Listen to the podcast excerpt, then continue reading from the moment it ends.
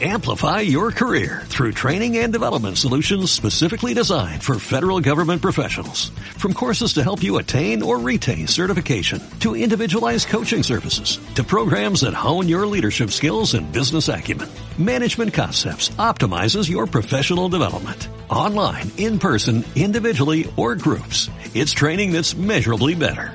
Learn more at managementconcepts.com. That's managementconcepts.com. Buenos días, buenas tardes o buenas noches. Mi nombre es Borjo Meyer y os doy la bienvenida a vuestro podcast de magia. Bienvenidos y bienvenidas a Imposibles Improbables. Bienvenidos y bienvenidas al episodio 22 de Imposibles Improbables, el podcast especializado de magia para magos y magas. En este episodio hablaremos de un tema que de verdad tenía muchísimas ganas de tocar. Hoy, en Imposibles Improbables, hablaremos con algunos amigos de la magia en América Latina. Primera parte. Bueno, queridos amigos y, y, queridas amigas, hoy es un episodio muy especial por dos razones. Me atrevería a decir que tres, pero una probablemente no os importe demasiado, pero vamos allá con esas dos primeras. Una de ellas es que hoy por primera vez probablemente lo, lo notéis en el audio, lo notéis en el, en el texto eh, de lo que os voy a contar, es que no tengo un guion delante. Yo normalmente, eh, siempre que, que, grabo Imposibles e Improbables, tengo un pequeño guion escrito. No sé si, si se nota más o menos que, que, lo que leo está escrito, pero así es. Sigo, sigo un, un guion. En este caso, me he atrevido a hacer el programa sin guion de ningún tipo. De manera que lo que estéis escuchando es lo que se me va pasando por la cabeza mientras voy hablando.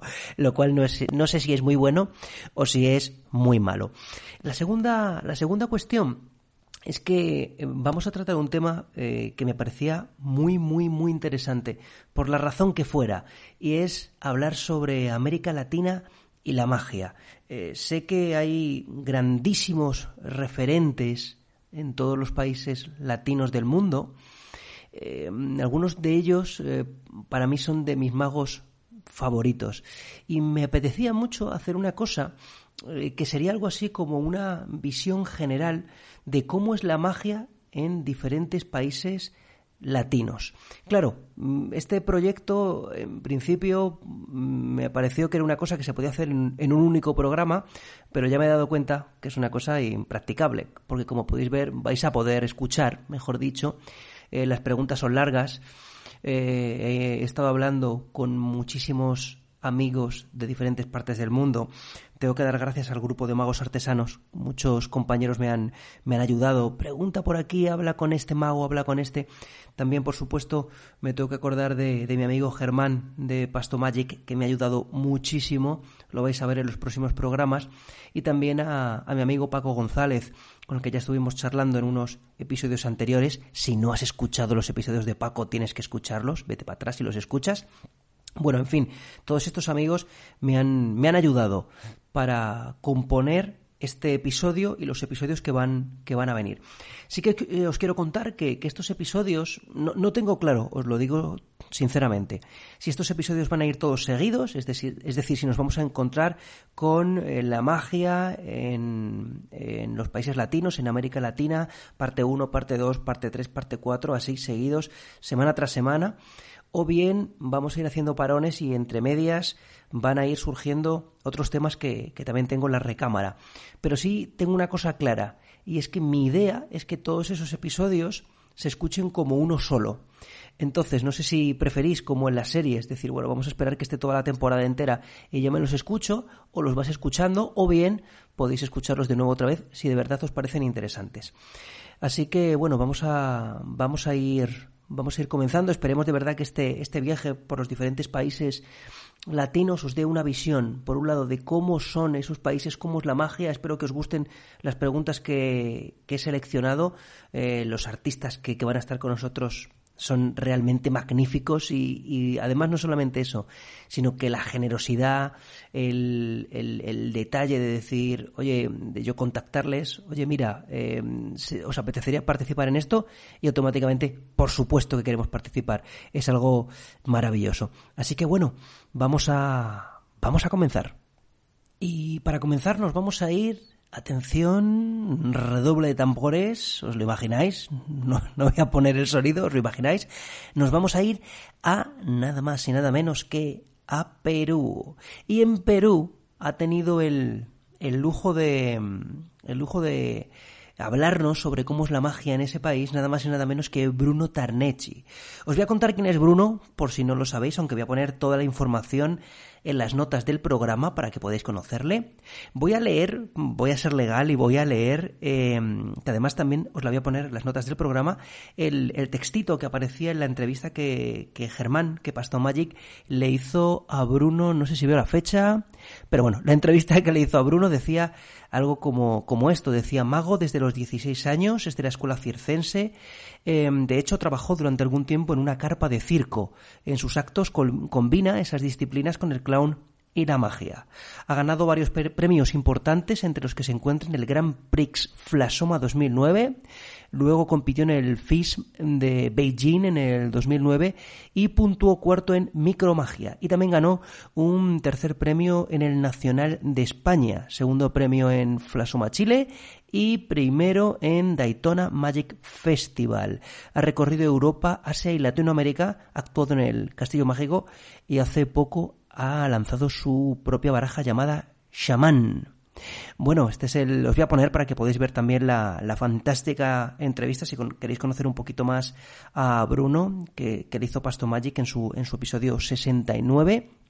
Y bueno, eh, después de esto os voy, a, os voy a dejar con Bruno para que nos cuente cómo es la magia en, en, en Perú. Así que creo que es especialmente interesante. Vamos a viajar directamente hasta Perú.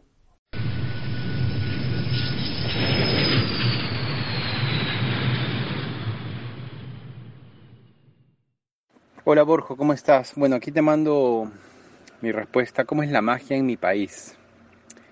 Eh, bueno, hay que hacer magia en este país para sobrevivir, sin lugar a dudas.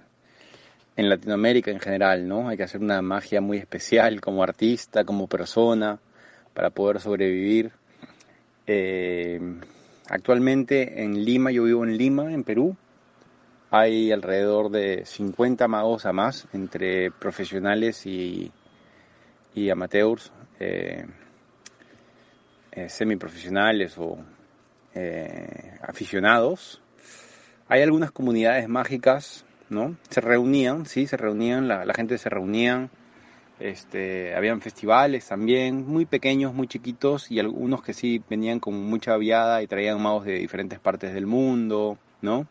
Hay, hay, acá en Lima hay tres tiendas también de magia donde se podía este, comprar material y reunirse con magos y conversar. Este, y hay muchos magos eh, que viven de la magia profesionalmente, por así decirlo, que, que, viven, respiran magia, sueñan magia, tienen muchos sueños. Y hay, y hay como toda una historia, ¿no? Porque en realidad la magia aquí es muy antigua también y viene de la tradición, de la tradición de, del, del mago de, de, de circo, el mago de fiesta infantil, ¿no? Eh, muchos cumpleaños se hacían acá, muchas comuniones, muchas bodas, muchos eventos privados también para algunas empresas. Y obviamente, este, como diría el maestro, hay para todo.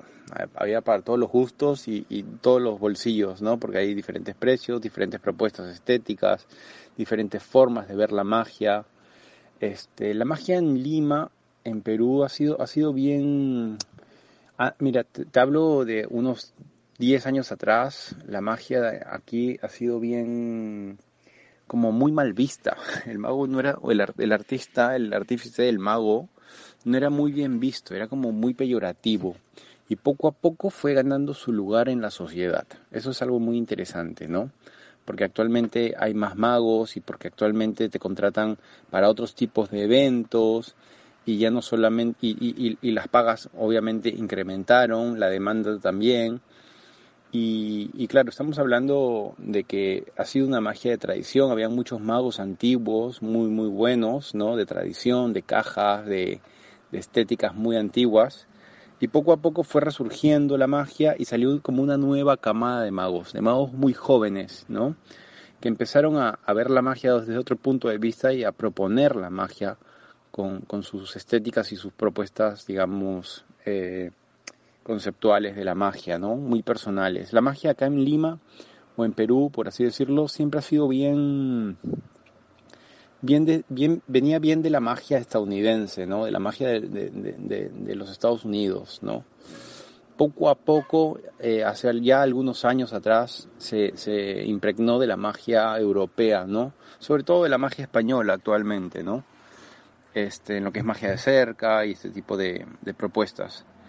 Mm, este, sí, ¿no? O sea, yo, yo creo que, que venía por esa línea, ¿no? Actualmente ya es un mundo, bueno, el Internet mismo y, las facilidades de poner, tener acceso a, vídeos y a conversatorios y a charlas ha abierto más ese panorama de, las mentes y de los corazones de los magos en, mi país y siento que ya hay como más diversidad, ¿no? Lo cual está bueno porque hay diferentes propuestas en el mercado y, cada uno sabe por dónde va y, y, cuál es su línea, ¿no? Esto está interesante.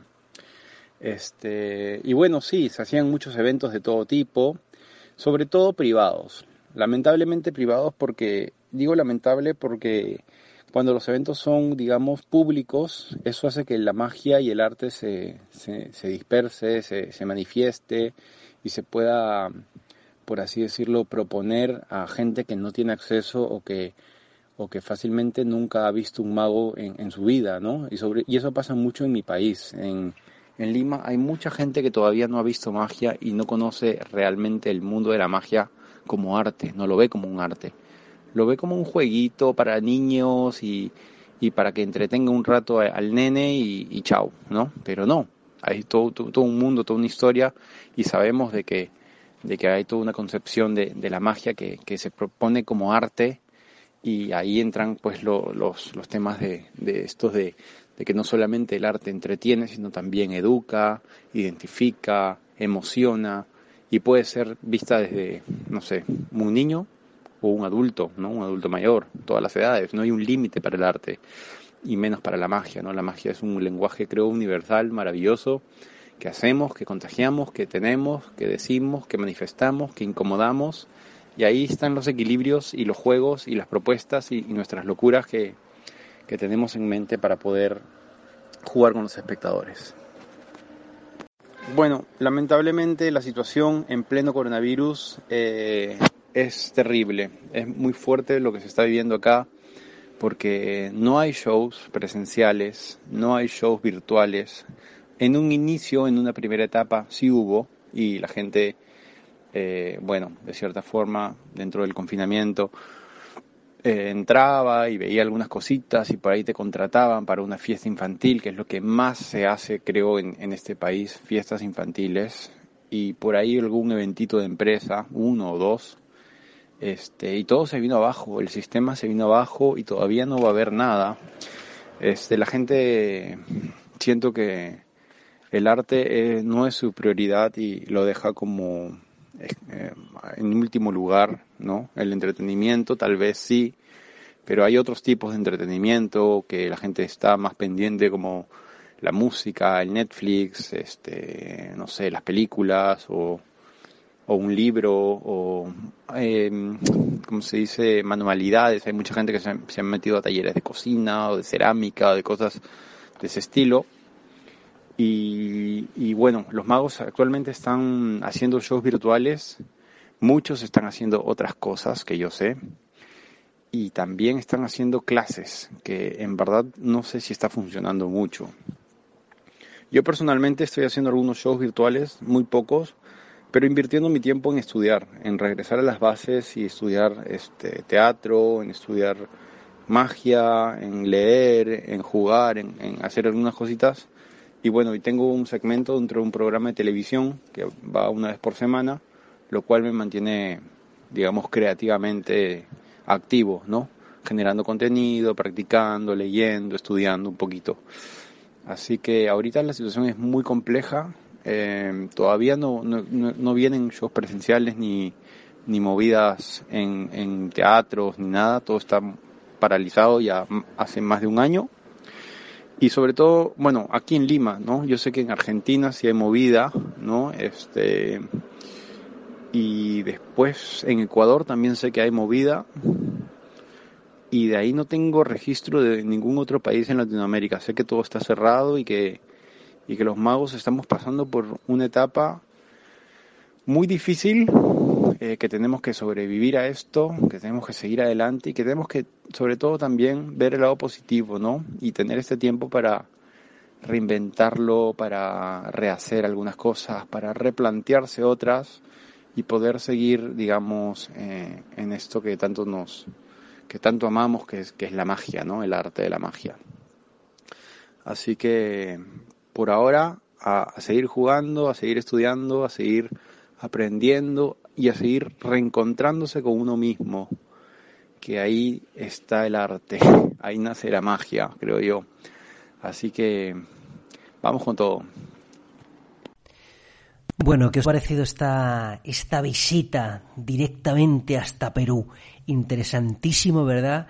Todo esto que nos cuenta, que nos cuenta Bruno, muchas eh, similitudes, eh, si, si yo lo pienso desde, desde España, unas cuantas diferencias, si lo pienso desde España, un, un mismo sentir, ¿no? De la, de la pasión, un, ese mismo problema, ¿no? A la hora de, afrontar la magia en este momento tan, tan complicado del, del coronavirus, pero aún así me quedo con todas esas partes positivas que nos ha contado, que nos ha contado Bruno, eh, con esa forma particular y maravillosa que tiene, que tiene de hacerlo. Ha sido un lujazo tener a Bruno Tarnechi aquí con nosotros. Si os parece ahora, nos vamos a mover, nos vamos a ir a otro país también maravilloso, nos vamos a marchar a Uruguay. ¿Y sabéis quién nos espera en Uruguay? Pues nos espera nada más y nada menos que Daniel K. Seguro que alguno de vosotros y alguna de vosotras conoce a Daniel. Yo le vi, igual que, que conocí a Bruno en, el Congreso Nacional de Murcia, conocí a Daniel Caleví presentando eh, la, la, gala de escenario de Magialdia en Vitoria y la verdad que me quedé absolutamente prendado con la manera extraordinaria que tenía de presentar y con, y con su magia. Para quien no le conozca, os voy a contar un poco sobre Daniel K. Daniel K es mago y, comunicador uruguayo. Bueno, para que lo sepáis, estoy viendo un poco en, su página web para que sepáis de dónde viene todo esto. Os dejaré el, link para que veáis un poco lo que ha hecho Daniel. Además, em, también eh, miraré también si, si Bruno lo tiene, algunos productos que os puedan interesar como, como mago. Sé que Daniel tiene Catchet, que es un producto de magia muy interesante. Pero como os decía, eh, Daniel Casmago y comunicador uruguayo, comenzó su carrera artística a la edad de 12 años, nada más y nada menos. Ha obtenido varios premios internacionales, entre ellos el tercer premio de magia de salón en el Congreso de, de Flasoma. Se presenta anualmente en el Magic Castle de, de Hollywood, siendo el único mago uruguayo en ser contratado por dicho lugar y en brindar una conferencia a los magos de la Academia de las Artes Mágicas de Los Ángeles. También es invitado anualmente al congreso exclusivo de magia de cerca llamado The Four Fs, las cuatro Fs en, Nueva York, si no me equivoco, en, en Buffalo.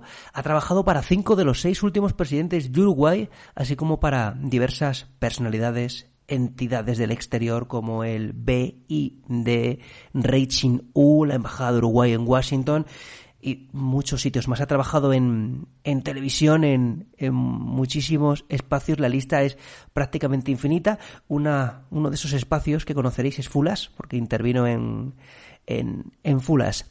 Y bueno, la verdad que, que Daniel es un tipo magnífico, siempre que tengo oportunidad de hablar con él. Además, él es oyente del, del programa, me, me comentó que le había gustado mucho el episodio de Gaby. Así que bueno, ya sin más dilación, no me voy a liar más nos vamos directamente hasta Uruguay y vamos a hablar con Daniel K.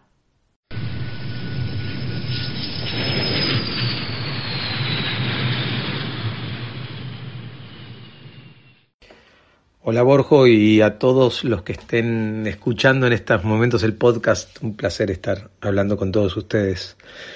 Eh, bueno, voy a hablar un poco de, Uruguay, de, la magia en, mi país.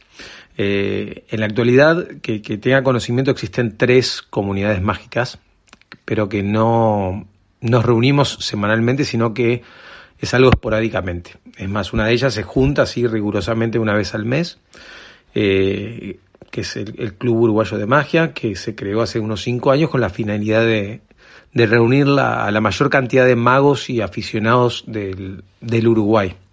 Eh, las tres comunidades se, se, juntan aquí en, en Montevideo, en la capital, y, las actividades, por ejemplo, del club son variadas, desde, conferencias, cuando teníamos la posibilidad de traer a magos de, de afuera, principalmente de, Argentina, eh, entrevistas a magos del Uruguay para conocer un poco eh, sus trabajos y también actividades temáticas de, cualquier índole como una actividad eh, normal de, cualquier club de magia.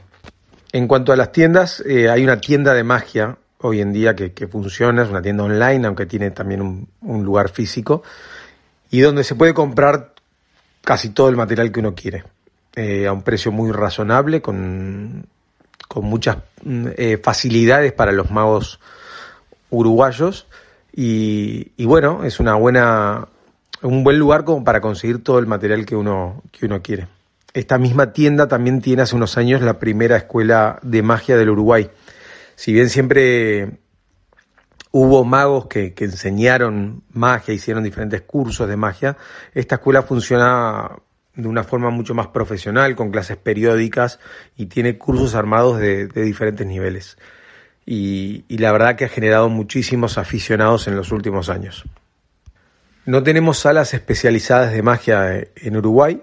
Sí existen algunas salas que tienen casi semanalmente algún show de magia, eh, sea un museo o una sala de, stand-up que también incluye magia, o algún teatro. También se hacen temporadas de magia en teatros, principalmente para las vacaciones de los niños, pero cada tanto hay alguna temporada grande de, show de magia semanalmente en, en Uruguay, pero no hay ninguna sala especializada de magia.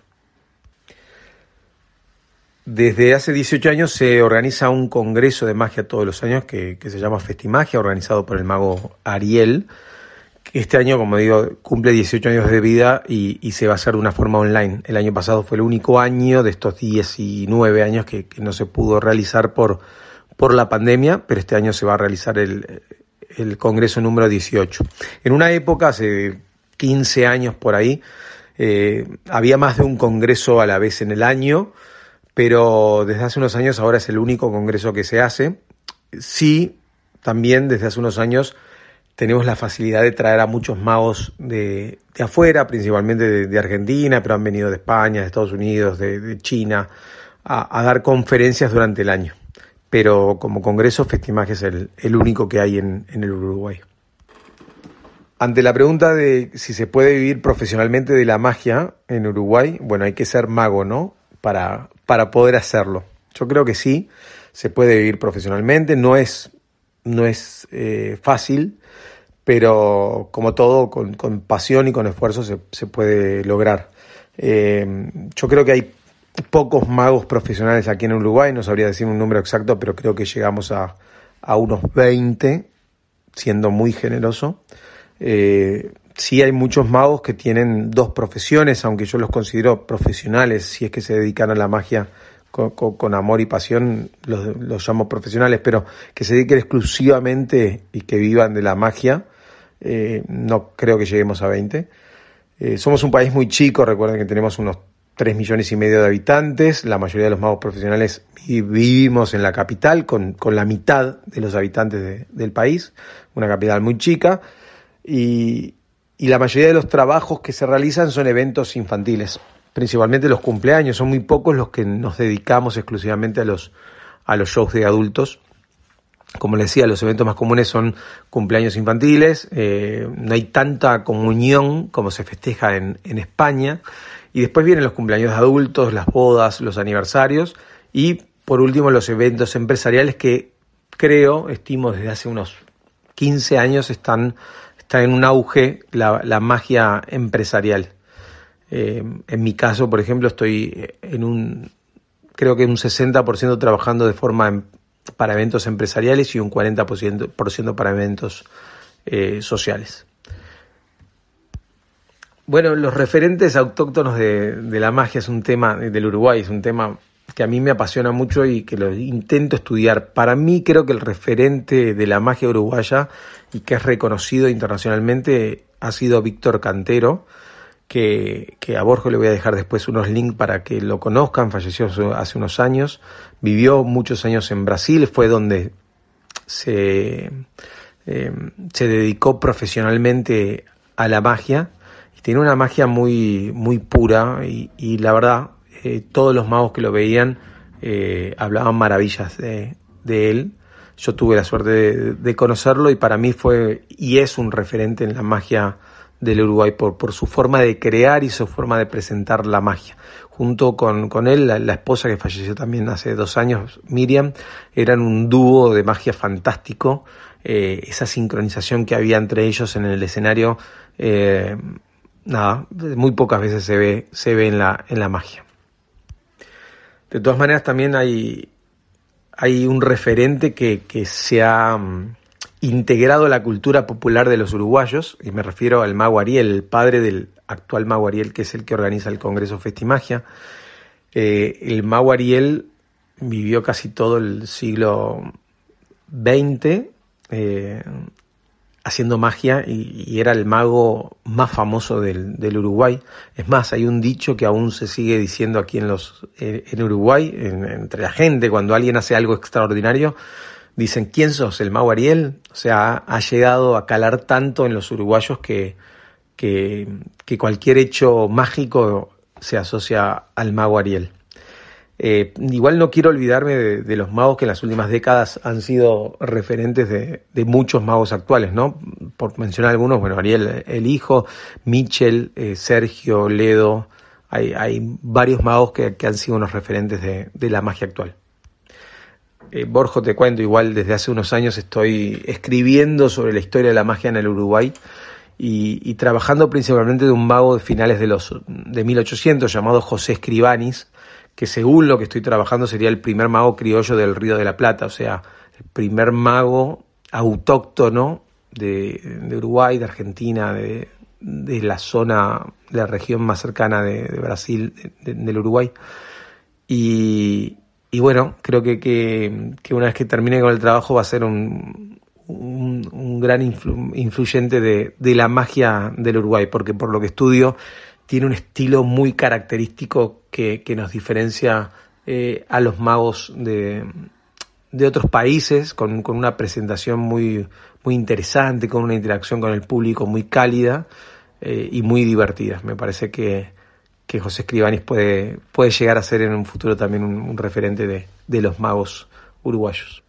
Y en cuanto a las influencias internacionales, eh, bueno, llega de Argentina, de Brasil y sin duda de España de Brasil, desde hace unos, hace unos 20 años, venía un, mago tres o cuatro veces al año a traer material mágico y era la única forma que teníamos de, conseguir el material. La otra era comprarlo de afuera, pero llegaba eh, con muchos meses de atraso y, y, casi nadie lo, lo, tenía esos contactos. Después de Argentina llegaban los magos eh, en circos, estoy hablando hace 30, 40 años, ¿no? Que venían a, reunirse con los magos uruguayos y toda la influencia de la magia argentina calaba hondo en, la magia del Uruguay. Hoy en día viajar a Argentina es muy fácil, entonces en los últimos 20 años eh, muchos magos hemos ido a Argentina a, instruirnos y muchos magos argentinos han venido aquí a dar conferencias y, charlas. Y Juan Tamarí, sin duda, la, la, magia española fue una referencia en los 90 con su curso de magia que generó a muchos magos y, aficionados. ¿Cómo está la situación en pleno coronavirus? Bueno, raro. Hemos vivido diferentes etapas, como casi todos los primeros meses del año, si bien no teníamos muchos casos del año pasado, ¿no? No teníamos muchos casos, el miedo nos paralizó y casi toda la actividad artística se suspendió. Muchos tuvimos que salir a hacer shows virtuales y, bueno, las reuniones de magia también fueron virtuales, que lograron se lograron cosas interesantes como tener una charla de Copperfield para el Club de Magia de acá del Uruguay, entre otras cosas. Y también aprender a hacer esta magia virtual. Casi a finales de año del año pasado comenzó una cierta normalidad, aunque bajó muchísimo la cantidad de shows, pero, pero claro, hasta febrero vivimos como, como en un sueño de, de volver a hacer espectáculos de magia. Y ahora, desde marzo, está suspendida, estamos en el peor momento de la pandemia, aunque la vacuna está ayudando muchísimo pero los shows presenciales están todos suspendidos, o sea que estamos nuevamente con, con, lo, con lo virtual. Es cambió para mí que es eh, la pasión con la que hacemos ahora cada show de magia y, el disfrutarlo como si fuera el último, eh, hace creo que el público también lo, lo, disfrute de una forma distinta. Espero que, que, haya gustado, que no haya sido muy extenso, les mando un abrazo para todos y gracias eh, Borjo por, por poner a, a, Uruguay también en el, en el mapa de, de la magia. Un abrazo. Bueno, realmente interesante lo que nos ha contado Daniel sobre Uruguay. Me ha, como digo, de nuevo, similitudes, igual que, escuchábamos a lo que decía, a lo que comentaba Bruno. Eh, me ha gustado mucho eh, lo que hablaba del mago Ariel, ¿no? Aquí pasa en España, ¿no? Que nos lo dicen, la gente hace referencia a Juan Tamariz automáticamente, ¿no? Tienes una actuación y, el espectador hace el gesto de Juan de estar, de estar tocando el de estar tocando el violín. Muy interesante ese estudio que está haciendo eh, eh, Daniel sobre ese, ese mago eh, al fin y al cabo, los referentes son muy interesantes. Yo creo que en algún momento, eh, a ver si tenemos la oportunidad de que, de que él nos hable, nos hable un poco y hablemos más en profundidad, igual que quiero hacerlo con cada uno de los de los países, eh, tener un, un, programa dedicado exclusivamente a eso, porque evidentemente 6, 8, 10 minutos es, es muy, es muy, muy poco tiempo. Así que bueno, yo creo que, que, esta parte ha sido, ha sido maravillosa. Así que si os parece, ahora para ir terminando, porque si no el programa se, va, se nos va a alargar demasiado, ya sabéis que quiero que sea más o menos, que tenga más o menos esta duración, eh, nos vamos a marchar hasta Brasil.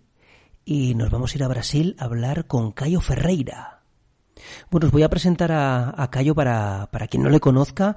Estoy leyéndolo en su propia eh, página web, que también os la, os la dejaré en las notas del programa. Eh, ilusionista premiado y reconocido internacionalmente como uno de los mejores artistas del segmento en Latinoamérica. Un único artista en la historia que se ha consagrado dos veces ganador del, del famoso Latin America's Magic Championship, el, el FIMS de Latinoamérica. Eh, único ilusionista brasileño en obtener el primer lugar de la edición de, bueno, del más importante campeonato de Magia de Latinoamérica, el Flasoma en el año 2015 en, en Montevideo, Uruguay, fijaos, relacionado con, con Daniel Caz un momentito, no ha sido deliberado.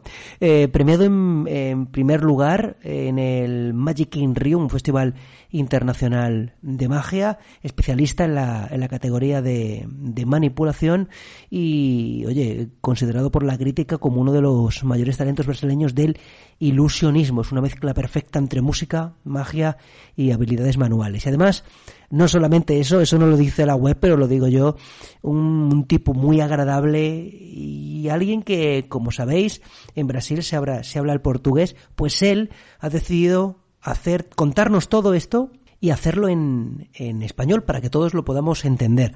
La verdad que, que hablando con él, em, le, le, pasé las preguntas, eh, se escribió todo lo que nos quería contar lo cual es de verdad digno de, de, aplauso completamente y creo que lo hace de una manera maravillosa. O sea que os invito de verdad a que mm, le sigáis en Instagram, le escribáis, oye, te he escuchado en Imposibles Improbables, qué bien hablas español y muchísimas gracias. En cualquier caso, si os parece, ya que él ha tenido la deferencia de hacerlo en español, yo voy a decir unas palabras en portugués como yo buenamente puedo. Así que vamos allá.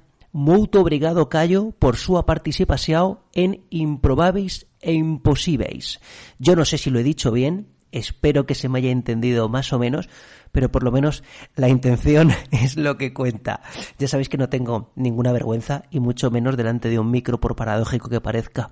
Así que bueno, queridos amigos y queridas amigas, nos vamos directamente hasta Brasil con Cayo Ferreira.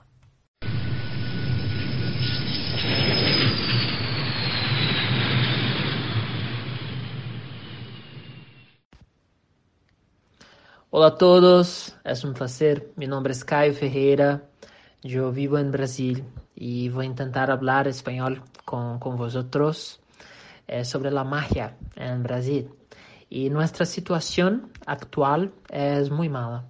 Estamos sin gobierno, un presidente loco, y esto se refleja no solo en nuestra cultura, sino en toda eh, sociedad brasileña. Los artistas, como en todas partes del mundo, pasaron para el al universo digital, pero tenemos pocos trabajos. Acá tenemos una cosa muy buena, eh, que es una ley de fomento de la cultura, eh, que muchos artistas recibieron esa asistencia de emergencia y como contraparte realizamos actividades artísticas online. Esto sin duda nos ayudó muchísimo. Cuando pensamos en Brasil antes de la pandemia, es importante considerar que Brasil es un país continental. Nuestro territorio es enorme, es muy grande. De esta manera, los magos operan en muchas áreas, corporativa, privada, teatral. En particular, tenemos una organización llamada SESC, que tiene varios teatros en todo Brasil que promueven y contratan buenos espectáculos para la circulación. Es formidable. Esto es una cosa muy buena que tenemos por acá. En el campo de la magia en sí, tenemos pocas tiendas eh, y pocos congresos también. Yo en particular compro poco material aquí y 90% es de importación. Y esto también es una barrera, una dificultad para los magos de Brasil. Por ejemplo, nuestra moneda es el real, ¿sí? Cuando yo estuve en FISMI Italia en 2015, un euro equivalía a 3 reales. Un euro hoy vale 7 reales aquí. Entonces, por ejemplo, un efecto de 50 euros, un efecto, un libro, vale 350 reales sumados a todos los impuestos de importación, pagamos 60% del valor del producto, más 11% de impuesto del estado de San Paulo, donde vivo, más impuestos de entrega y envío, prácticamente es un doble pagamento. Imagina pagar 700 euros en un solo libro es difícil porque es mucho dinero.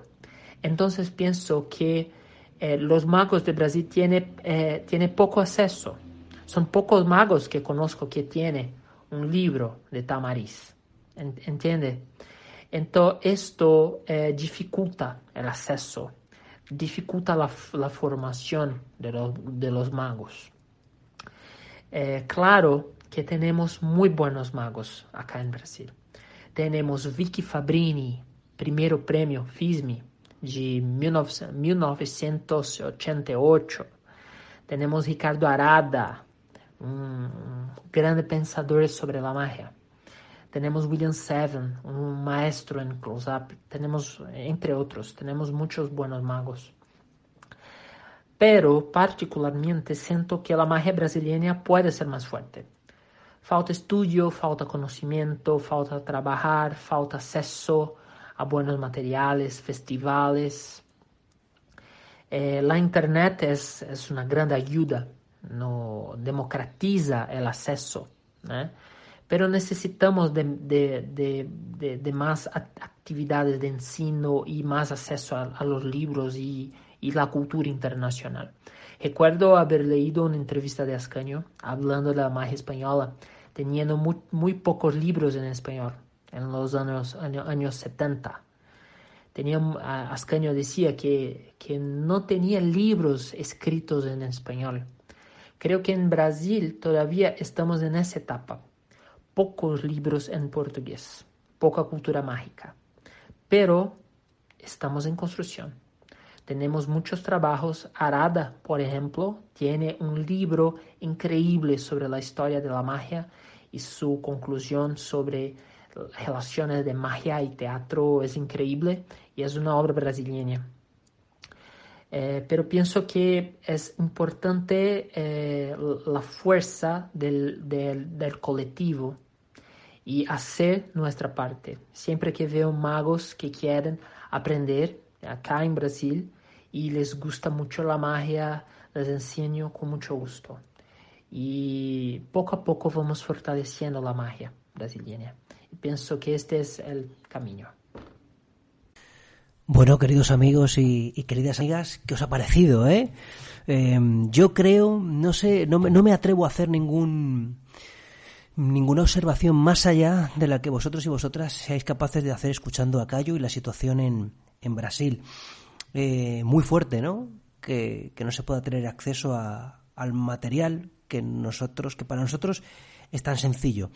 Eh, no sé si desde aquí, desde Imposibles e Improbables, podemos hacer algo, pero yo ya estoy maquinando alguna serie de cosas con, con el objetivo de que bueno, de, de, intentar, no sé si solucionar, pero sí de alguna manera poner en nuestro granito, nuestro granito de arena. Yo creo que la, esta participación de Cayo contándonos, contándonos cómo, cómo, cómo es todo en Brasil, cómo, cómo funciona, creo que es muy, muy relevante y nos permite tomar perspectiva, eh, no importa desde el país desde el que escuchemos esto, mi objetivo es que esto se escuche desde todos los países de habla hispana, de todo aquel que sepa hablar español. Eh, puede escuchar esto. Si podemos llegar incluso a los amigos eh, de, Brasil eh, o de Portugal que hablan que hablan portugués, bueno, pues sería sería ya algo absolutamente maravilloso.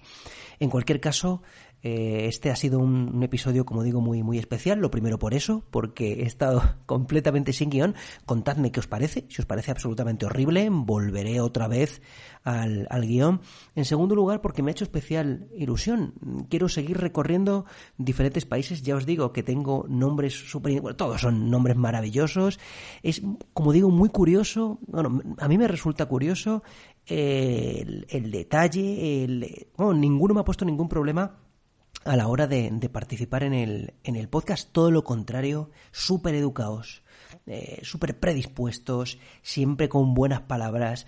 Por eso creo que todos los amigos que tenemos eh, del, de esos hermanos mágicos de Latinoamérica tenemos que, tenemos que cuidarlos, tenemos que aprender de ellos, tenemos que hacer comunidad, no solamente tenemos que mirar hacia adentro, hacia España, hacia nuestra provincia, Madrid, hacia nuestro barrio, sino que tenemos, tenemos la posibilidad, tenemos internet, tenemos la posibilidad, de, tenemos las redes sociales de comunicarnos, de aprender, de estar en contacto. Así que yo creo que esta, este primer episodio en el que hemos podido hablar con Bruno desde Perú, con, con Daniel desde Uruguay, con Cayo desde Brasil, Vamos, yo estoy súper agradecido, de verdad. Muchísimas gracias a todos. Tengo ya bastantes nombres, tenemos cubiertos prácticamente todos los países, así que no puedo estar más, no puedo estar más, más agradecido, de verdad, especialmente. Gracias Bruno, gracias Daniel, Gracias, Cayo. Espero que esto sea el, el inicio de un, de un, trabajo colectivo eh, y espero que esto de alguna manera pueda, pueda aportar algo a, a la comunidad, de verdad lo digo, lo digo de corazón. Y bueno, hasta aquí el, el, episodio 7 de la tercera temporada de Imposibles Improbables. Ya sabéis que podéis seguirnos en redes sociales, en Instagram, en arroba imposibles improbables y en Twitter, arroba y. Y también disponéis de nuestra página web, www.imposiblesimprobables.com, donde os espera nuestro formulario de contacto en el que me encantaría recibir vuestros comentarios. ¿Qué pensáis? ¿Qué os ha parecido todo esto? Eh? ¿Qué, ¿Qué, os ha sugerido? ¿Ha cambiado vuestra perspectiva? Eh, ¿Tenéis algo que, que contarnos? ¿Habéis estado en esos países, no sé, eh, contadme, creo que, puede ser muy interesante. Y ahora, si os parece, voy a aprovechar y voy a leer eh, los comentarios del episodio 21, que los tengo aquí. Tenemos solamente eh, tres comentarios, pero bueno, vamos a, vamos a leerlos. Empezamos con un, un fijo que siempre está con nosotros, que es Sergio Crespo. Sergio nos dice... Si nos basamos en la descripción tamariciana de magia como, abre comillas, el milagro de lo imposible, el mentalismo entraría en ese grupo, ya que se juega con la aparición de sensaciones eh, en un público que presencia un milagro inexplicable. Enhorabuena por el capítulo y la invitación a la reflexión. Gracias a ti, Sergio. Esto, vuestra colaboración es imprescindible. Eh, Ricardo38 me dice, hola Borjo, hemos estado en contacto por Instagram y allí me ves como Ricardo Colomer. Esto me lo aclara porque no sabía yo muy bien, creo que en otro programa hablaba de Ricardo y no sabía qué Ricardo era. Eh, pues aquí queda aclarado, Ricardo Colomer. Por supuesto, si existiese una diplomatura barra licenciatura de magia, nadie dudaría que el mentalismo fuese una de sus asignaturas. Hoy en día cualquier plataforma sería de aprendizaje mágico que se precie eh, de serlo, tiene un apartado dedicado al mentalismo. Interesante como siempre, Borjo. Un abrazo y saludos desde Cáceres. Pues Ricardo, saludos también desde aquí, desde Madrid, para Cáceres. Eh, Lutipiero eh, nos dice, el mentalismo es una rama de la magia, pero hay una gran diferencia. En la magia hay un contrato no escrito entre el mago y el público, donde el mago va a engañar, entre comillas lo dice, al público, y este sabiendo que está siendo engañado disfruta del espectáculo. Muchos mentalistas, no todos, eh, ese contrato no lo cumplen y trasladan al público que todo lo que han vivido en un espectáculo ha sido cierto, sin truco. Hay que tener cuidado con eso. Yo he visto gente llorar porque un mentalista se ha comunicado con un ser difunto y después del espectáculo han ido a buscar al mentalista para que para ver qué más le decía del difunto. 100% de acuerdo. A mí me parece, ¿qué queréis que os diga? Eh, alguien que, que, utilice técnicas, eh, en este caso, eh, considero aplicadas, artísticas, eh, técnicas que deberían aplicar para el mentalismo, ¿no? Que las aplique, pues oye, en este sentido, y que haga, que puede hacer creer que tiene poderes. Otra cosa es que efectivamente, pues oye, se quede claro que es un que es un, es un artista, que es un algo de ficción. Si es algo de ficción me parece fantástico. Si no, eh, pues me parece bastante miserable la utilización de estas, de estas artimañas en ese sentido. Y bueno, ya sabéis que os agradecemos vuestros me gusta y comentarios en iVoox, el corazoncito en Spotify y por encima de todo que os suscribáis en cualquiera de las apps de, de podcasting, no sé decir podcast ahora, de podcasting, Apple Podcast, iVoox, Spotify y el largo etcétera que la sigue. Por cierto, al principio del episodio os contaba que había tres cosas, tres cosas en este episodio. La primera, pues era que no tenía guion. La segunda era que vamos a hablar de América Latina, que me hacía mucha ilusión, y la tercera es que me dolía bastante la espalda. Entonces yo sé que esto no os afectaba demasiado, pero llevo todo el programa con un dolor, no sé si se ha notado. Si se ha notado, me lo dejáis en los comentarios. Bueno, nos vemos en el siguiente episodio, que probablemente sea en una semana. Ya sabéis que mi nombre es Borjo Meyer y que ha sido un auténtico placer estar con vosotros y con vosotras. Así que buenos días, buenas tardes o buenas noches y nos vemos en una semana con un nuevo episodio de Imposibles, Improbables. Amigos, una cosa que se me ha olvidado que os la tenía que decir. Como bonus, esto como bonus, os he dejado en las notas del programa y también en la propia página web en Imposibles e Improbables un link a Magia en Uruguay, que es un canal de YouTube increíble donde vais a poder descubrir un montón de magia de magos de Uruguay. Así que os lo digo por aquí para que no os lo perdáis. Ya me contáis en, las, en los comentarios qué os parece todo esto. Nos vemos, hasta luego. Amplify your career through training and development solutions specifically designed for federal government professionals.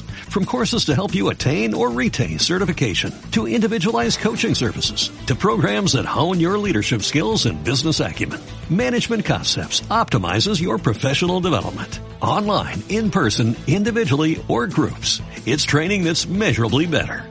Learn more at managementconcepts.com. That's managementconcepts.com.